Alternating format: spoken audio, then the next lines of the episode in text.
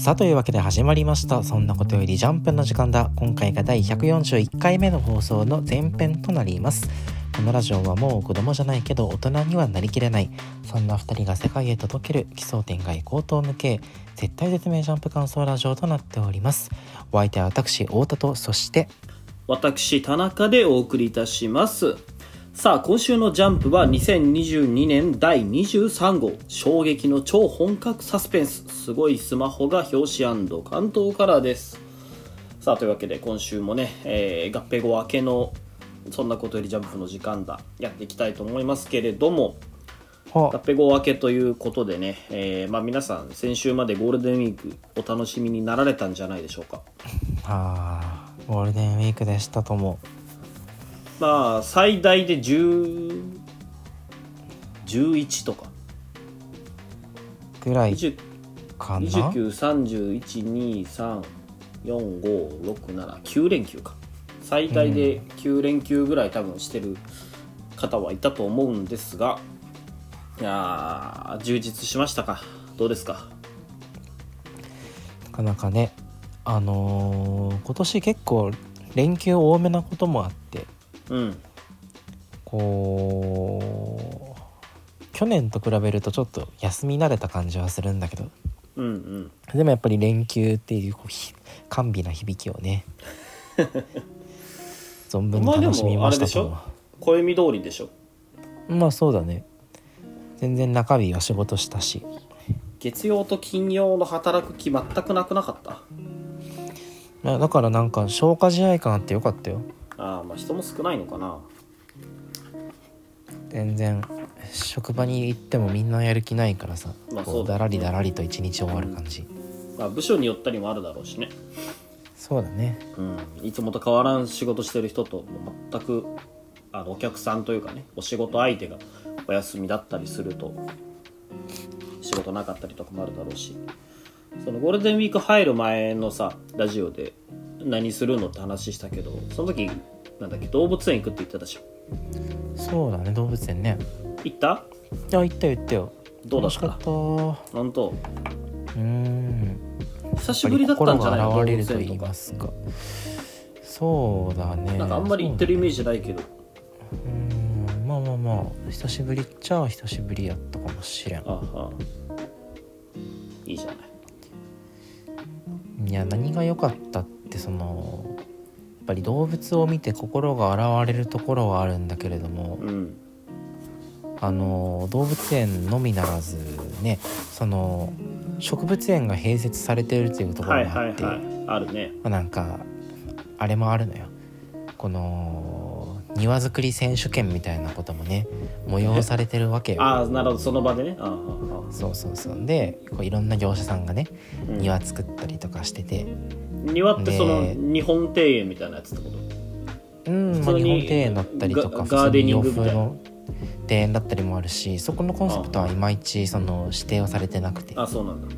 結構でっかい庭俺たちが住む庶民の庭じゃなくて結構しっかりしてる半ぐらいの広さのあまあまあまあまあ。中に、まあ、世界観作り上げてくださいみたいなお題が出てるね、えー、あほんでなんか金賞から銅賞まで割り振られてるんだけど、うん、やっぱこうああだこうだ言いながら楽しむわけよ、うん、一番見応えがあったねあの、うん、庭が、あの地元の高校の園芸家が作った庭で。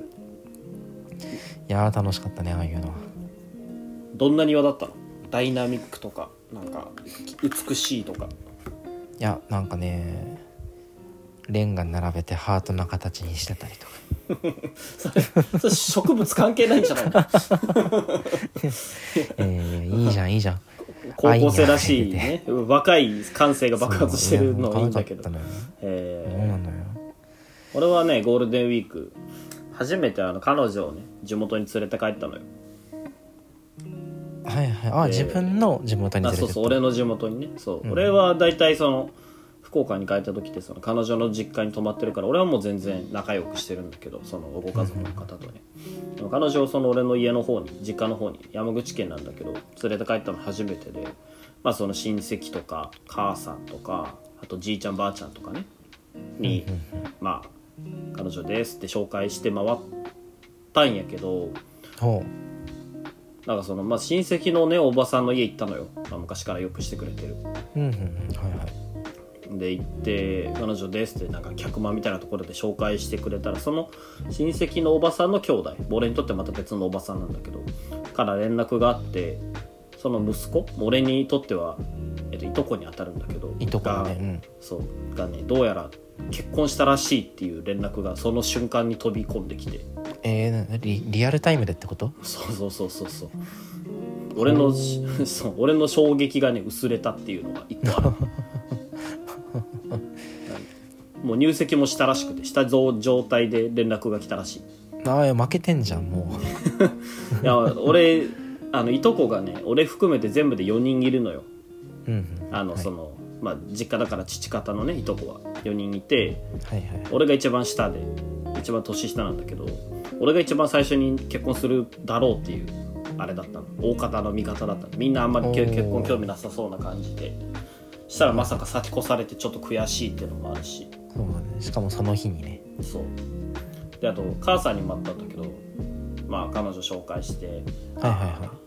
お前はこういう子がタイプなんだねみたいな話をねほのぼのしてたらしてたんだけど、なんかそのその話の中でね判明したのが母さん俺の知らんところでね 1500cc の大型バイクに乗ってるらしいとして え？いやなんか昔ね俺が小学生ぐらいの頃かな母さんその時まだ30歳とかなんだけど30とか31とかなんだけど、になんかハーレーの大型の免許を取ったの知ってたのよ。おだからそっからでもハーレーでその時乗ってたのが多分まあ記憶あんま残ってないけど7班とかででまあ昔からバイクには乗ってたんだね。乗ってたらしい。でも乗ってるところ見たことなくてその実家母方の実家にも今その宇部に宇部っていうか山口県にいないんだけどね母さんあのその母さんが山口にいた頃のその実家にはもうなんで5年6年してもうそのバイクなくなってたからてっきり乗ってないと思ってたらもっとでかいやつに乗っててなんかね北海道とかまでツーリング行ってるらしいよ。いやショックだね。ショックだねその悪い意味じゃなくて。そうお俺のね俺がそのみんなにショックを与える役割だったのにいろんな方面から与えられて母さんも今年で50ちょうど50なのよ今年で。はいはいはい。なのにそんな 1500cc 乗ってバイク北海道まで行くって衝撃だった。ないやーねい。やでもやっぱりこう親としてはねその息子の彼女に会うということでねやっぱこう何かしら反撃を用意しとかないと。かましたの？俺？いいようにされるだけじゃ示しがつかんと思って。俺の俺の母ちゃんかましてきたんだ。かます50歳も嫌だけど。ねそんかまし方もまたちょっと。そうだね。そんなだから私ちゃんと料理できるのとかお掃除は大丈夫とかじゃないかまし方だから。かまされてる自覚もあんまないんだけどまあまあまあまあそんな俺たちのゴールデンウィークでしたよ、まあ、皆さんもね次の連休まであのちょっと遠いですが頑張っていきましょう。というわけで今週もアンケートの発表に参りましょう。はい、えーそれでは私太田から、えー今週のアンケートを言ってきています。1位アンデッド・アンラック。2位ピピピピピピ。3位今週から新連載ですごいスマホです。はい私田中の今週の1位は新連載すごいスマホ。そして2位呪術廻戦3位アンデッド・アンラックとなっております。この前半パートではすごいスマホそしてアンデッド・アンラックの感想について話していこうと思います。それでは1作品目参りましょう。すごいスマホとともにすごい新連載となることができるのでしょうか。すごいスマホ。さあ今週の新連載。2アウト1インのすごいスマホですが。はいすごいスマホ。いやーそれこそね先週のラジオ先々週か。合併後の時のジャンプで話したけどなんかとんでもなさそうな新連載が始まったなっていう話をして。こうオーラがビンビンに漂ってるタイプのね。そう。クソ漫画オーラが漂ってるタイプのね。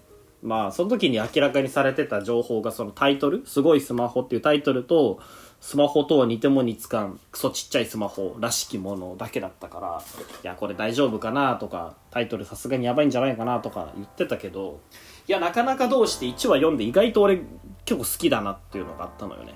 いやーなんかこうねその前評判散々言ってただけに、うんかなりこうハードルが低いところから始まって、でそこをこう予想外に超えてきたような印象はあるかな。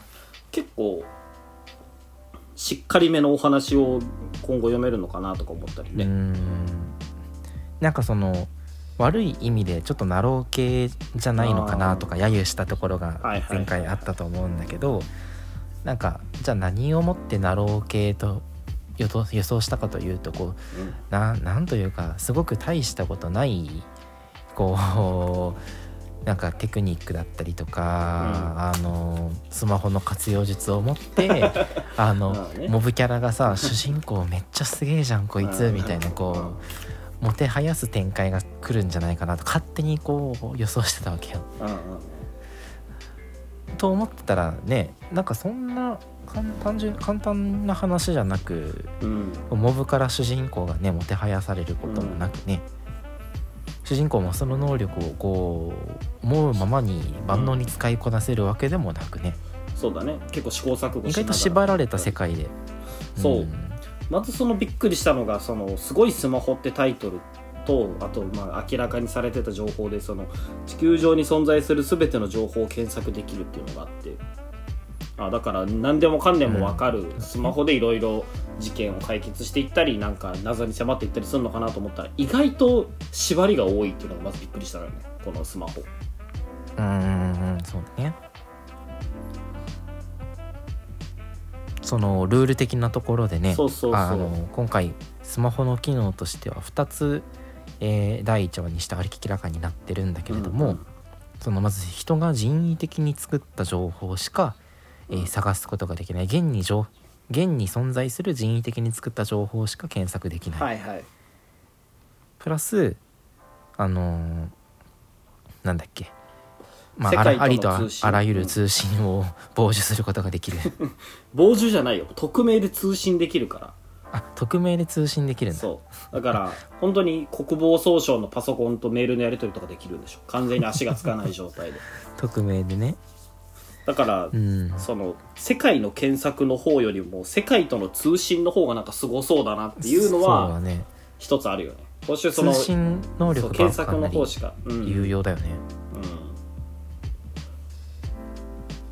うん、だからあくまでもまあすごいそうだまあそうだね。でその検索の方を今週使ってたけど意外とその人間というか生き物は調べられなかったりとか検索の条件もいろいろつけないといけなかったここら辺なんか現実のスマホの延長というかさまあ Google もそうなんだけど、もう Google も大抵何でも調べれるじゃん。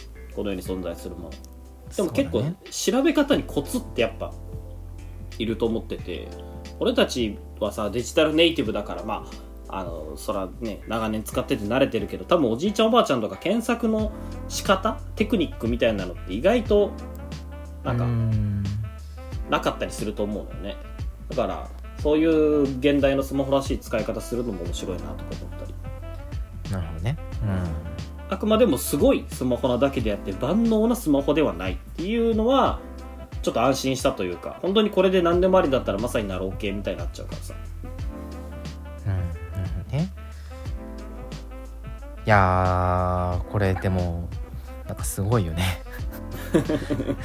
人類が意図的に作ったあらゆる情報とその位置を検索できるってさ。はいはい。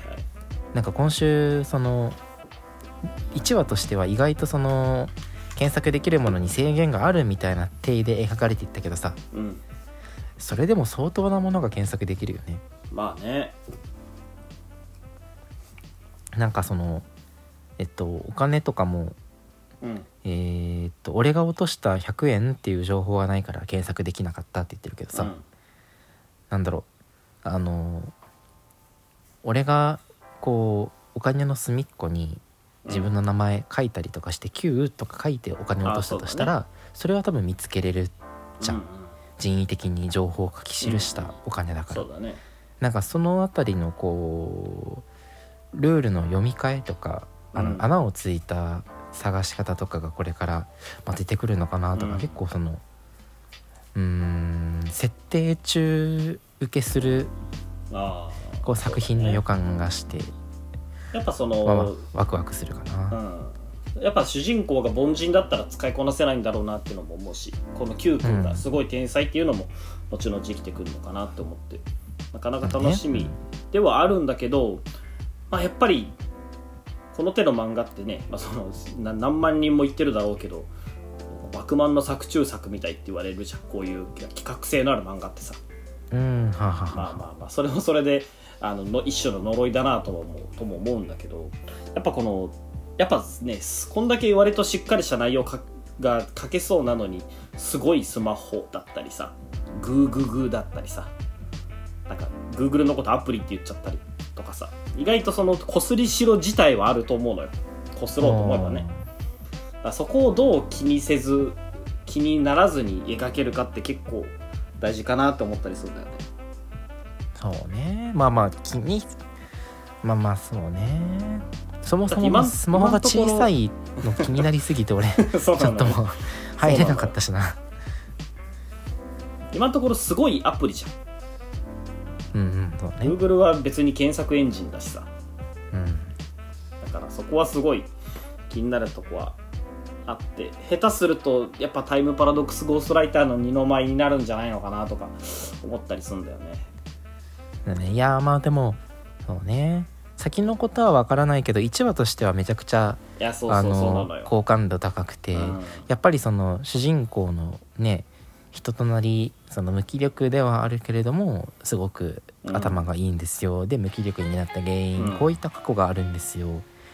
で最終的にはこう弟を探し出すっていう大きな目標を持ってますよ、っていうそのねキャラクターの提示だったりとかあとはその、まあ、分かりやすい謎ポイントの見せ方も上手だなと思ってて、やっぱりこうこのスマホそもそも何なんだとかこのポイントってポイントって何なんみたいなところとか こう読者が気になるところをうまく散りばめててまあねあの1話としては結構完成度高いかなと思ってて先のことは分からんにしても1話時点で、まあ、まあそういった構成力の高さがやっぱ見受けられるんじゃないかな。それで言うとでもやっぱ行方不明の弟を探すっていう目的ってちょっと弱くないって思わない？うーんそうね。なんかやっぱそのこういうスーパーガジェット系の漫画ってさやっぱもう大先輩デスノートがいるわけじゃん言ってたね。デスノートってやっぱ最終さライトは新世界の神になるっていう目標を掲げてそれに向かって邁進していくわけだからさそれに匹敵するだけの野心というか野望みたいなのをちょっと見たいなっていうのもあるんだよ。別に世界征服とかは目指さなくていいから同じくらいでかいその身近なさ弟を探すとかじゃなくてなんかそういう、まあ、どうせこのスマホ弟が作ってるとかそんなんなんだろうけどうんなんかそういうのじゃないなんか一個でかい目標を打ち立ててほしいなっていうのがね今一番気になるかな。いやそうなのよねそのライトで言ったら新世界の神になるっていうのが大目標で、うん、でそれを実現するために日々じゃあ犯罪者を粛清していきますっていうその小目標と大目標に連続性があるんだけど、うん。あの今回のスマホの話の場合には弟を見つけ出すっていう大目標に対してじゃあ日々ポイントを貯めるためになんか身近なトラブルを解決しますっていう小目標と大目標がなんかいまいちこう一つの延長線上にないんだよね。うんだからどうしてもそのあの話の大筋に乗るまでの間細々としたねある種助っ人団とか、うん。あの助っ人ダンスとか銀玉的なうん。こう、まあ、1話完結的形式で、うん。その時その時のトラブルを解決してっていう話の運びになるのかなと思うとやっぱこうデスノートと比較した時弱いよね。ねまあデスノートと比べるのも酷な話ではあるけどね。うんただただまあやっぱ期待はしたいなというのはある。タイムパラドックスゴーストライター1話読んだ時と同じ感想だよ、まあまだ あのねこれが透明な傑作とは言わないけど。もう一個だけこう意外性のあるポイントが早めに提示されるとこう本腰入れてのめり込めるかもな、それこそもうあのき今回「君」って呼ばれてた AI がやっぱ俺弟だと思ってる読んでるからあのー最終的にねあのまあそういった結末に行くんだろうと今うん俺は心の中で予想して読んでるんだけどなんかちょっとずつその君が自我を持ち始めてさなんか Q のことお兄ちゃんって呼び出すとかさ。それは作劇下手すぎるんじゃないの？分からんけど。まあまあそれだけのね。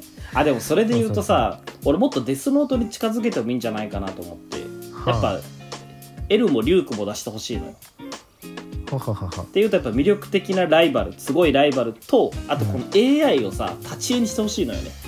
リュークみたいに。うん。なんかすごいね命令者ちゃんみたいないいキャラクターを作れるんだからさ作画の。うん。うんうんこ声ダメみたいな名前なんだっけ。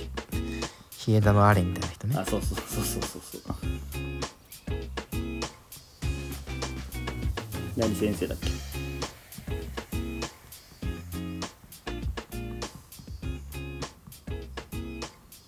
あ飛騨の健太郎先生のキャラデザの能力生かしてやっぱこうリューク的にねいつも主人公のそばにいる人外キャラクターっていうのをやってほしいなっていうのは俺の個人的な願望としてあるね。そうね。まあ新キャラにも期待したいところやね。やっぱり、主人公だけだと、うん。あのね弱いとこあるから。新キャラで言ったらでも関東カラーにかなりこう有望なキャラクター描かれてて、ねなんかツートンカラーのね髪の毛。あのスーパーハカーみたいな人 スーパーハカーがいるね。ギザバ釣り目のスーパーハカーがいるからスーパーハカーはなんか刺繍がするんだけどな。やめた方がいいと思うな。あれはあのなんだっけ？無糖ブラックの人みたいな人？隣のトーブラックの人みたいなのがいるね。左の方でしょ。だそうそう左の方に赤い無糖ブラックの人がいるから。からどっちにしろ刺繍なのよね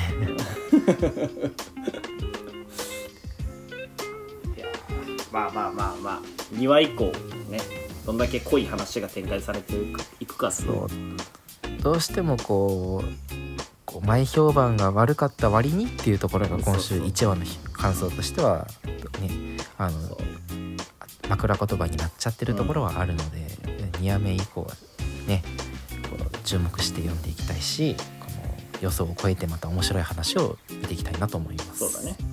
はいというわけで次の作品参りましょう。はい。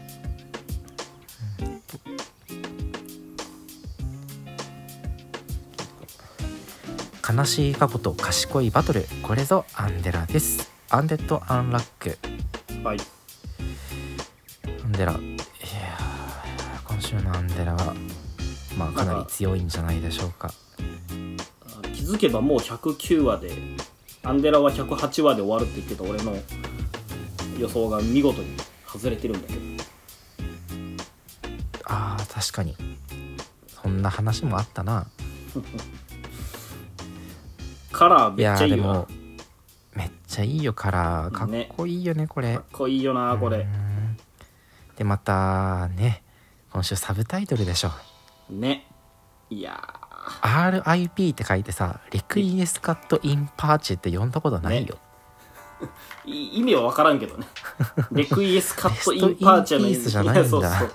Requiescat in pace の意味は分からんけどこれもあれなのかな、ねえ。 rest in peace って意味なのかな？何が分か rest in peace らしいよそのまま。あそうなんだ。あそうなんだ。あのラテン語で書くとレ requiescat in pace になるへえこのねこの先週からフィーチャリングされてるこのリップっていうキャラクターが RIP とかかってましたいいやそうなのよ。ね。ね。話とも。RIP がそのままリップリップになるのかっこいいよね。話とも絡んでるしね。その双子のうん姉が妹が死んじゃって殺しちゃってみたいな。うーん。うーん。いやいやいやいやいやそんな話だったんだけれどもまあ内容としては衝撃的で、ねこのリップとしてはあの失った幼なじみである、えーライラ。ライラ。かなラトラじゃなくてライラうんけだった気がする。をあのふ生き返らせたいんだよね。うんてかまああの死んじゃったからそれを生き返らせるためにうん。あのアークにね。アークに乗ってうん。またループしたいわけなのよね。うんうんでそれも、まあ、ラトラと2人でアークに乗ってループして、であの失ったあのライラをこう取り戻したいっていう思いがあるんだけれども、まあ、そこでこうじゃあリップとラトラが取った選択というのがもう今週最後のうん。ね耐え難い悲劇なわけですよ。あのラトラが、えーまだこの否定能力自体がその明らかにはされてないんだけれども、うんうんまあおそらくこう当たることの否定うん当たることを否定する能力者なのよね。当たるあのもともと占い師すごい腕の占い師でうん。なん何でも当たるという噂される噂される占い師だったのがある日突然否定の能力を得てからは何も占いが当たらなくなった。うん。うんとまたあの攻撃とかを避ける能力にもとしても使えててあの自分に向かって飛んでくる攻撃が自分に当たると認識するとそれが当たらなくなる。うんうん。っていうところなんだけどそんなラトラが最後にアンディを捕まえてうん。でリップに対してあんたには当てられない100%ってこれね。切るのよ。うーん。これ魔漢殺法だよ。いやーえっとカカロットとバーダックだったっけ？バーダック。ラディッツだね。ラディッツかラディッツカカロッとトとラディッツだったっけ？ララディッツとピッコロね。悟空がラディッツを捕まえてピッコロが貫くんだっけ？うんそうだね。ああおぼろげながら合っててよかった。それを全く同じ構図なわけなんだけど。うん。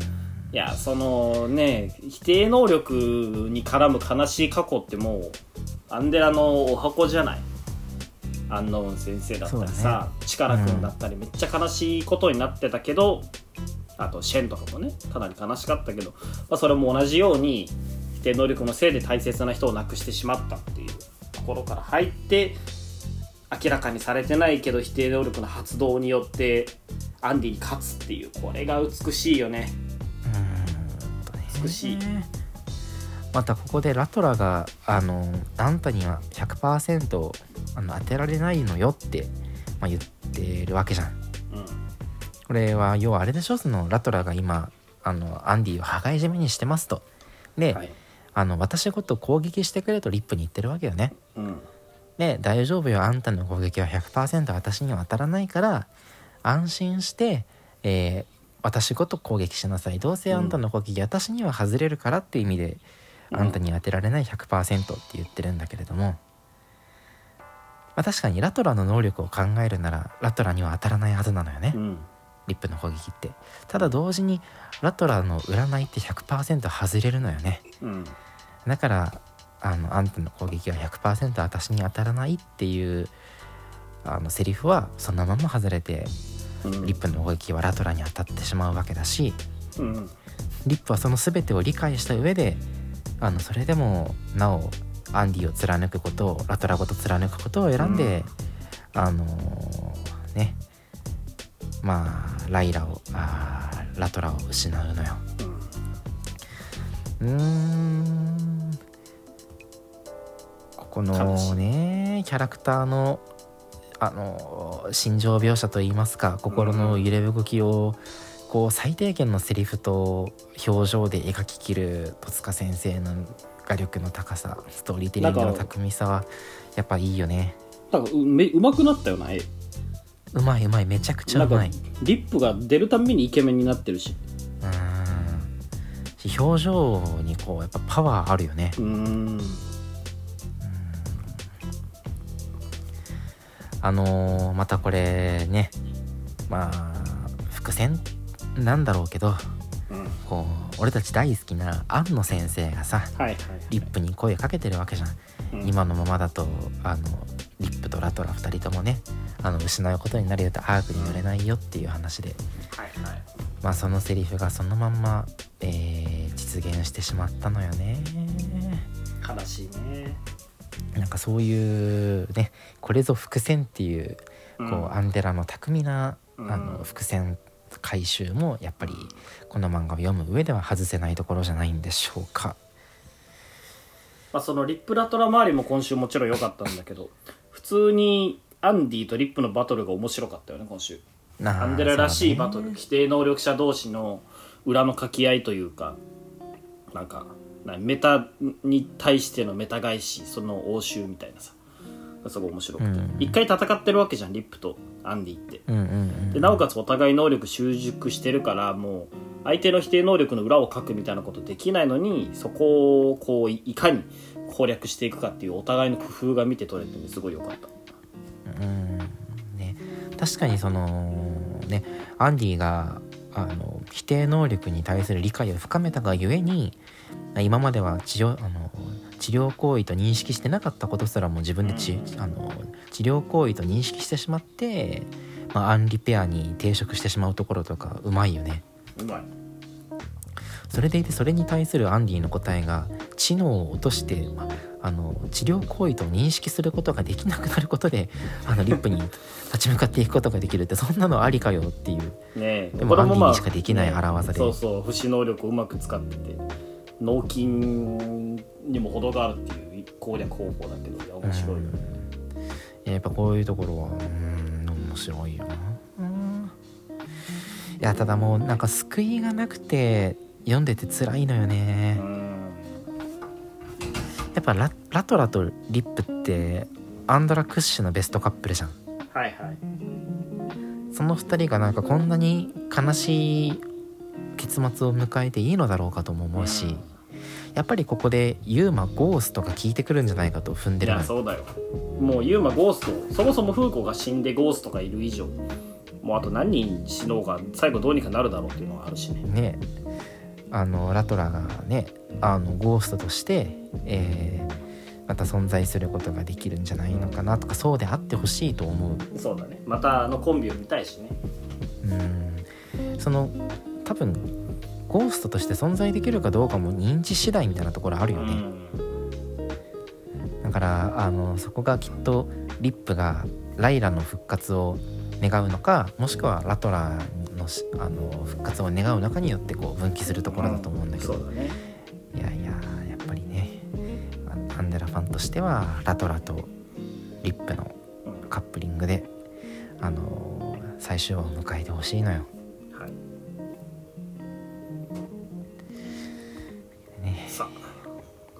いうわけで今週アンデとアナックこんなとこでよろしいか？はい。はい、えーでは第141時間目の前編はここまでとなります。この後は後編で呪術廻戦とピピピピピピの感想についてお話ししていこうと思います。それではまた後編でお会いしましょう。さよなら。